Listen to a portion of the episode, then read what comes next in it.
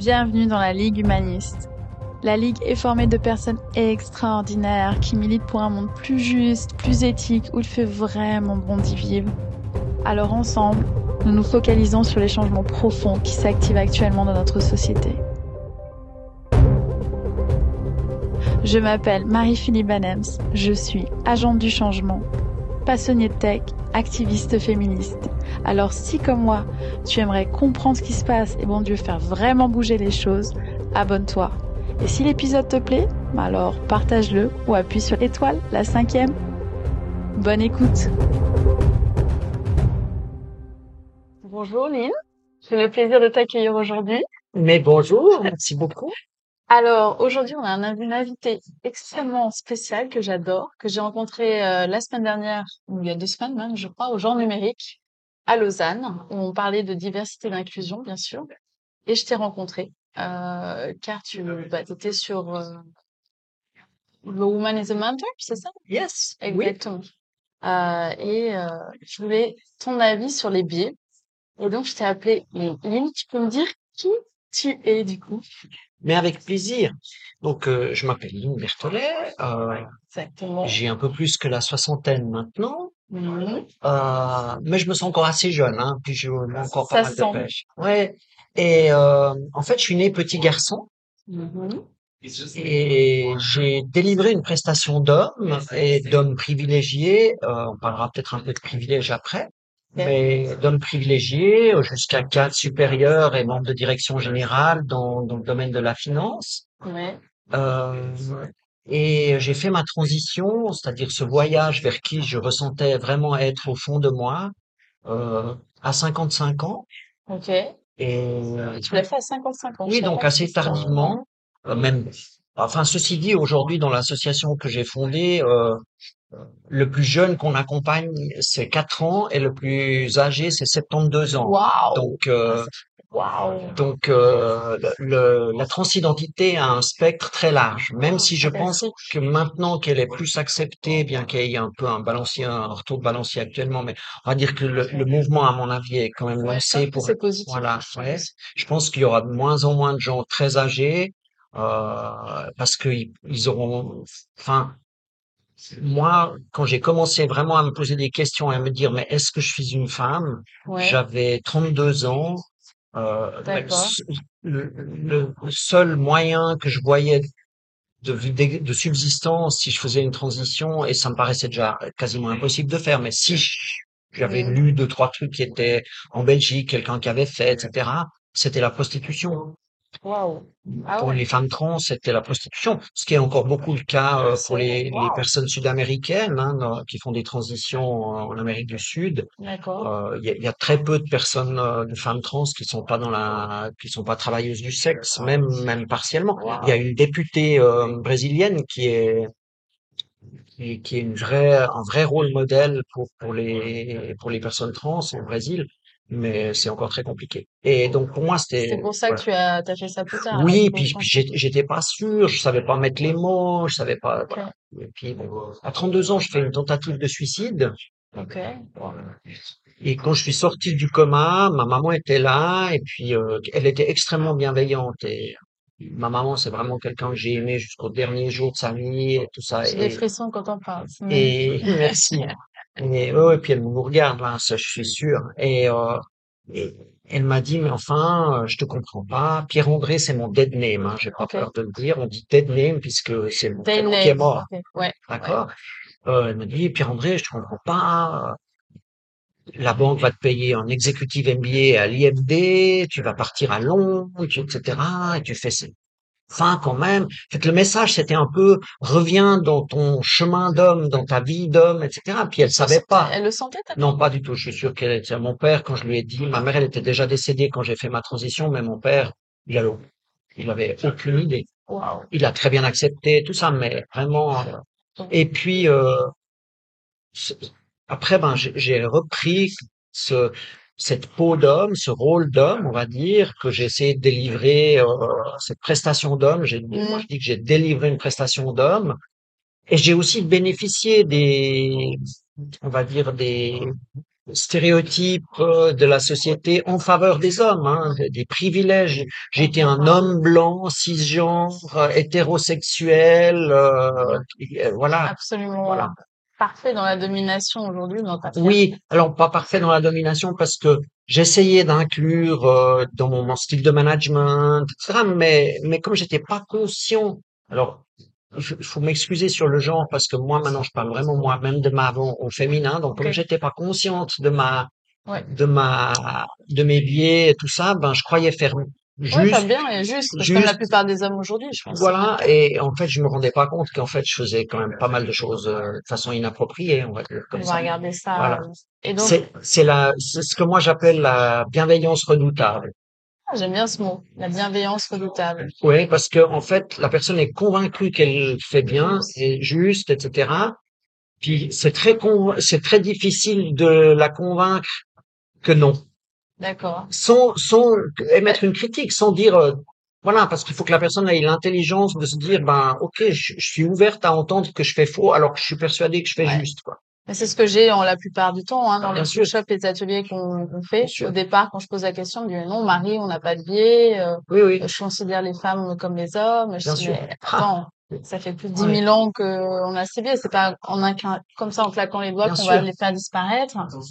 Et, et après, quand on les découvre et on se met en situation, là, il y a un haha moment. Donc, euh, mais c'est pour ça que je voudrais découvrir ton Ouais, moment, parce que toi, voilà, t'as fait la transition. ouais. Donc, euh, c'est le témoin parfait pour J'ai, moi. alors, euh, parfait, on l'est jamais, hein, mais, mais, entre guillemets. ouais. Non, mais alors c'est vrai que, ben, bon, je me rendais pas tellement compte de ces biais-là. Ouais. Quand j'ai annoncé à, à certaines de mes amies proches que j'allais faire cette transition parce que c'était euh, devenu pour moi vraiment une question de survie, euh, toutes, toutes sans exception m'ont dit, mais tu vas perdre tous tes privilèges. T'es fou. Ouais. T'es fou. Ouais. Puis je me, je disais, ouais, bon, ok, peut-être, je veux bien, je travaille dans la banque privée, je pense que les salaires sont pas Mais c'est égaux. cool de dire ça quand même. Toutes les femmes que j'ai dit qui étaient cadres, toutes m'ont dit ça, pas les hommes. Non, les hommes, ils ont tous eu une autre question. Mais tous, sauf un, ils ont eu la même question. Ah, tu vas faire une transition, mais après, tu coucheras avec des hommes ou avec des femmes? Ouais, c'est le sexe. Voilà. Voilà. Mais, mais c'est incroyable. Mais vraiment. Et, et je crois pas que j'ai provoqué ça d'une façon ou d'une autre. Et, et quand les, les femmes me disaient, mais tu vas perdre tous tes privilèges, moi je disais, ouais, ok, peut-être le salaire, mais ils vont quand même pas oser me baisser mon salaire. Donc, euh, Ils l'ont fait, je crois. ouais, ils l'ont fait. Ouais. Ouais, subtilement, mais ils l'ont fait quand même. 15% loin, quand même. Ce qui devait sans doute être le biais salarial entre euh, ma position d'homme et, Et la position de femme. Voilà, C'est les euh, fameux 15%, ouais. voilà.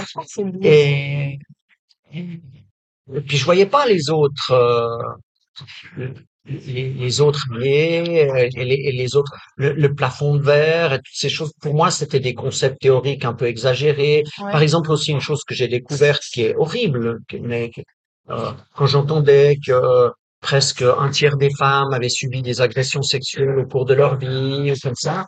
Je me disais, mais c'est pas possible, c'est pas, c'est pas vrai, moi j'en ai jamais fait, donc voilà. Ouais. Et, et euh, ouais, c'est une militante un peu hystérique qui est interviewée, etc. Ouais. Et, et aujourd'hui que que je, je suis ami proche avec beaucoup de femmes qui me qui me disent pas seulement j'ai vécu une agression sexuelle, mais mon oncle m'a agressé sexuellement à tel moment, à tel autre, j'ai, j'ai, et puis qu'elle raconte un parcours de vie pour essayer de s'en remettre, etc. Je me dis mais punaise, c'est vrai. En Ouais, fait, non. c'est vrai. C'est c'est c'est pas un mythe quoi. Mais C'est pas mythe. Et, et toutes les amies que j'ai qui ont vécu ça, c'est essentiellement dans le cercle familial. Une proche, on va dire proche, une en tout cas c'est pas familial, mais c'était les voisins de la maison d'à côté qui s'occupaient des enfants quand Ouais. les parents étaient loin. quoi. C'était voilà. Donc c'était, c'est c'est assez fou. C'est assez fou. Et en tant qu'homme, je croyais pas, ça, ça me touchait pas, etc. Maintenant, quand c'est mes, mes amis et que, et, et alors moi, j'ai pas été l'objet d'agressions sexuelles. J'ai ressenti que certains hommes me voyaient comme plus comme un objet. euh, Fascinant, quand même. oui, Fascinant. puis, puis bon, en plus, euh, il y a beaucoup d'hommes qui fantasment sur le, la femme trans. Hein. J'ai envie de me faire une trans. Faut quand même dire que ça existe. Hein. D'ailleurs, il y a des sites qui, euh, Qui sont ça. Et, et à l'association, on a régulièrement, c'est pour ça qu'on a un répondeur, etc. Mais on a régulièrement des messages du style, oui, alors voyez, euh, je suis un homme, mais je me demande si je suis une femme, mais en fait, euh, j'aurais besoin de faire l'amour avec une femme trans pour savoir, etc. Quand on se questionne de ça, franchement, la question sexuelle, c'est le dernier, la dernière question. La chose. Voilà. Et du coup, quand tu as fait ta transition, alors qu'est-ce qui t'a plus frappé?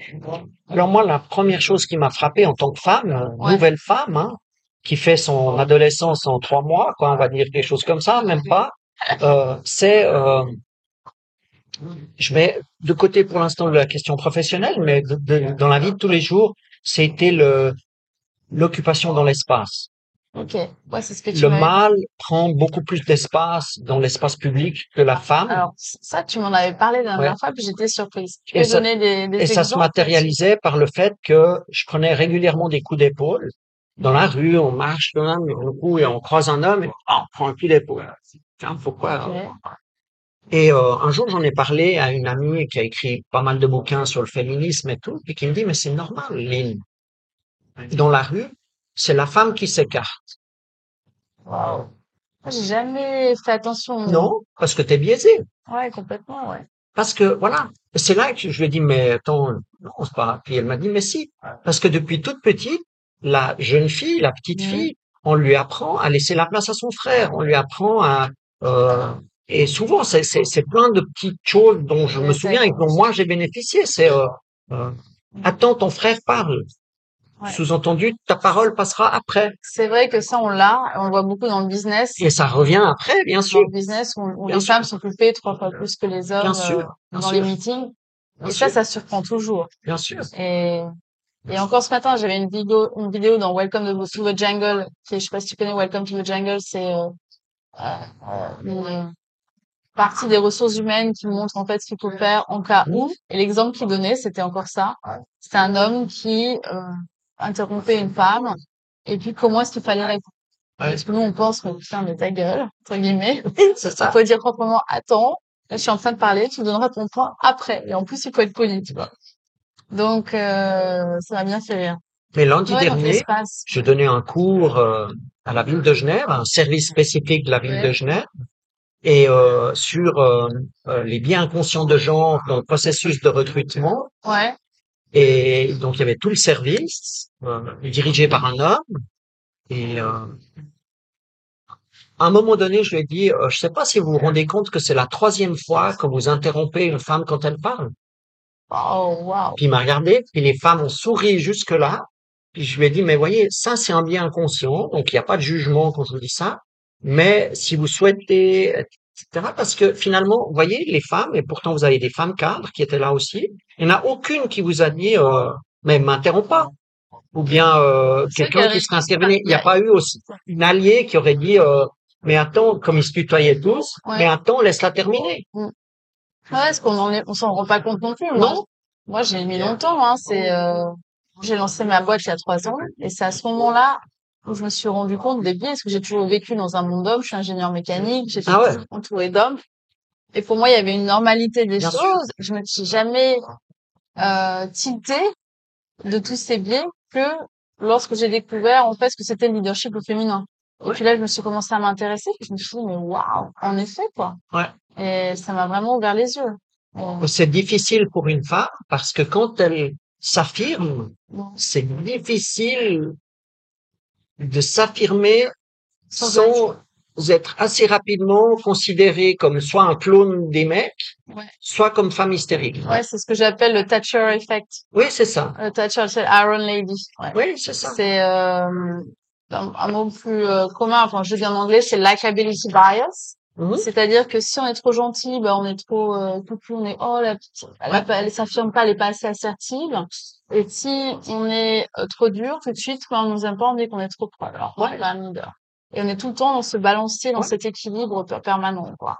Donc ça, c'est aussi un biais qui est très très fort. Oui, et je- J'en ai souffert. hein. Ah oui, c'est ça. Ça, m'é- ça, tu m'étonnes. Ça, c'est trop difficile. Ouais. Après, tu te remets en question, tu te dis, ah, c'est moi, je vais être peut-être, euh, aller plus toucher. Finalement, pas du tout, quoi. C'est vraiment un biais. C'est vraiment un biais. Je vais- je vais te raconter une anecdote. qui va dans ce sens-là. J'espère qu'on n'entendra pas trop le bruit des Non, alors oui, on est, pour, pour ceux qui nous écoutent, on est dans un restaurant grec à Genève. Voilà. Et normalement, les micros marchent bien, on verra. Bon. Enfin, et euh, c'est, c'est euh, il y a deux ans, le temps m'a demandé de, de faire euh, gérer pendant une semaine leur cahier euh, d'é- d'été sur le genre. Ok. C'est quoi des cahiers de notes? Ah, et, euh, ils faisaient, ils ont fait pendant trois ans, ils ont pas fait cette année, donc je pense qu'ils ont changé. bah, il y a eu pas mal de changements au temps. hein, mais ils faisaient un cahier sur une thématique donnée pendant une semaine. Pendant et, et six pendant six semaines, il y avait six thématiques. Ok. Euh, L'année où moi j'ai fait, il y a eu une thématique sur la Chine, par exemple. Donc, euh, ben, ils ont confié ça à un prof de l'Uni de Genève, euh, spécialiste de l'histoire et de la po- géopolitique chinoise, et puis etc. Et moi, ils m'ont demandé de faire ça sur le genre. Ok. Et euh, j'ai fait une journée sur le genre et la science, euh, dans lequel, journée dans laquelle euh, Laura Tokmakov s'est s'est exprimée. Et puis j'ai demandé à une femme médecin de s'exprimer sur le genre en médecine, puisqu'on sait à quel point, euh, à la fois dans les études, mais à la fois dans la prise en charge des patients, c'est genré avec euh, des, des- des- avec des biais qui sont parfois aussi au détriment des hommes, hein, il faut, faut le dire. hein. Et euh, cette personne, donc je lui, je lui téléphone, je lui dis, écoute, euh, Mélissa, euh, j'aimerais bien un article là-dessus. Toi, je sais que tu donnes un cours euh, comment euh, dans, dans un cas avec euh, un prof de l'Uni de Lausanne sur cette thématique et que tu es en train de revoir toutes les vignettes de formation en médecine euh, pour qu'elle pour supprimer les biais de genre, etc. Est-ce que tu serais d'accord de faire? Elle me dit ah non non mais je suis pas du tout la bonne personne pour faire ça. De- demande à Patrick. Donc le, puis je lui dis bah écoute il est pas là, il est en vacances. Et puis euh, moi j'aimerais bien que toutes les personnes qui écrivent durant cette semaine pour, pour moi soient des femmes. Ouais. Puis- Elle osait pas? Ce et puis elle me dit ah non mais tu vois moi je suis pas prof à l'uni. Puis j'ai dit bah t'enseignes à l'uni. Oui mais je suis chargé de cours etc. Je lui dis Ah ouais, c'est égal. C'est typiquement les Voilà. femmes qui se Et elle, donc là. j'ai essayé de la travailler pendant dix minutes, ça marchait pas. Puis juste à la fin, je dis bon bah ok, je chercherai quelqu'un d'autre, mais j'ai juste encore une petite question. Si t'étais un mec, tu m'aurais répondu ça Puis elle me, J'adore ta question. puis elle me dit ah mais ça c'est dégueulasse. Hein. Ok, je vais le faire. Et elle a fait un super article, etc. Et il y a quelques mois, j'ai passé à la radio et, ils- et je devais euh, donner quelques noms de personnes avec qui j'avais collaboré. Et j'ai donné son nom. Et en fait, c'est le, euh, le- la, la phrase qu'ils ont retenue, c'est ça, c'est qu'elle a raconté ce, ce petit truc en Ouais. disant, elle m'a vraiment euh, permis de sortir de ma zone de confort et de, me réaliser à quel point j'avais un biais inconscient qu'ont Ouais. beaucoup de femmes. Hein, c'est ce qu'on appelle le syndrome de l'imposteur chez les hommes et que les femmes n'ont pas. Et, euh, pense que c'est, enfin voilà, c'est un, c'est un biais que je, je découvre aujourd'hui. Et souvent, j'essaie de dire à des femmes, mais je t'assure que un mec à ta place, dirait oui. Donc réfléchis. Et puis euh, C'est bien de le mettre dans cette position. Si t'étais un mec, est-ce que tu, tu Oui. réagirais comme ça? C'est un, c'est un- une clé que j'utilise quelquefois maintenant dans du coaching ou des choses comme ça. Où, euh, De se mettre à la place d'un mec. Ouais. Et, et euh, je mentore un, un homme politique et euh, de temps en temps, je lui ai utilisé la clé inverse. Ah, t'as fait comment alors? Bah, je lui ai t'étais dit, euh, femme, tu Ouais, j'ai dit, est-ce que tu penses euh, si tu étais une femme, tu aurais cette posture? Parce que c'est un homme bienveillant, redoutable, Ouais. Alors, hein, dans le sens où il est. Et c'est vrai, en plus, il fait beaucoup attention à ça, etc. Mais en même temps, il se rend pas compte de l'espace qu'il prend et de, voilà. Et euh, ouais, ben, je pense que ça, ça a été une bonne clé dans le sens où il a dit, ah ouais, peut-être que oui. Alors après, il vient et je suis en partie, mais en partie seulement d'accord avec lui. C'est que c'est aussi à la femme ouais, de, De- de, de prendre un, de prendre la place. de prendre Mais- la place, quoi. Tu alors peux ça, pas en vouloir que aux, que aux hommes. Ouais, mais aussi. ça, ça c'est mon, mon point de vue et que j'ai assez fort, c'est que jusqu'à présent, dans toutes les politiques de diversité et d'inclusion, on était là, oh, il faut faire empower woman, empower woman, empower Ouais. woman. Puis à un moment donné, je dis, mais attends, c'est pas possible, on peut rien faire sans les mecs, parce que c'est pas notre clan qui d'un seul coup, on va nous devenir comme des mecs et arriver comme Ouais, ça, etc. Et comme tu dis, prendre la place. Non, c'est aussi à l'homme de s'ouvrir à sa sensibilité, Ben, sa féminité. C'est ce puis que je voulais dire. Si, si elle doit prendre la place, faut qu'elle lui en laisse. Ouais. J'ai dit, euh, ben, réfléchis si toi, tu laisses vraiment beaucoup de place. Exactement. Et donc, c'est la, la part qu'on a euh, en nous, féminin et masculin, je pense, Oui. euh, qui est hyper important. Alors, je pense qu'on va s'arrêter là pour cette première partie. si D'accord. OK, avant qu'on passe dans la deuxième partie sur plutôt le côté masculin. Ouais, OK? Donc, à tout de suite pour notre partie numéro 2. Merci à vous. à tout de suite. Ligue humaniste.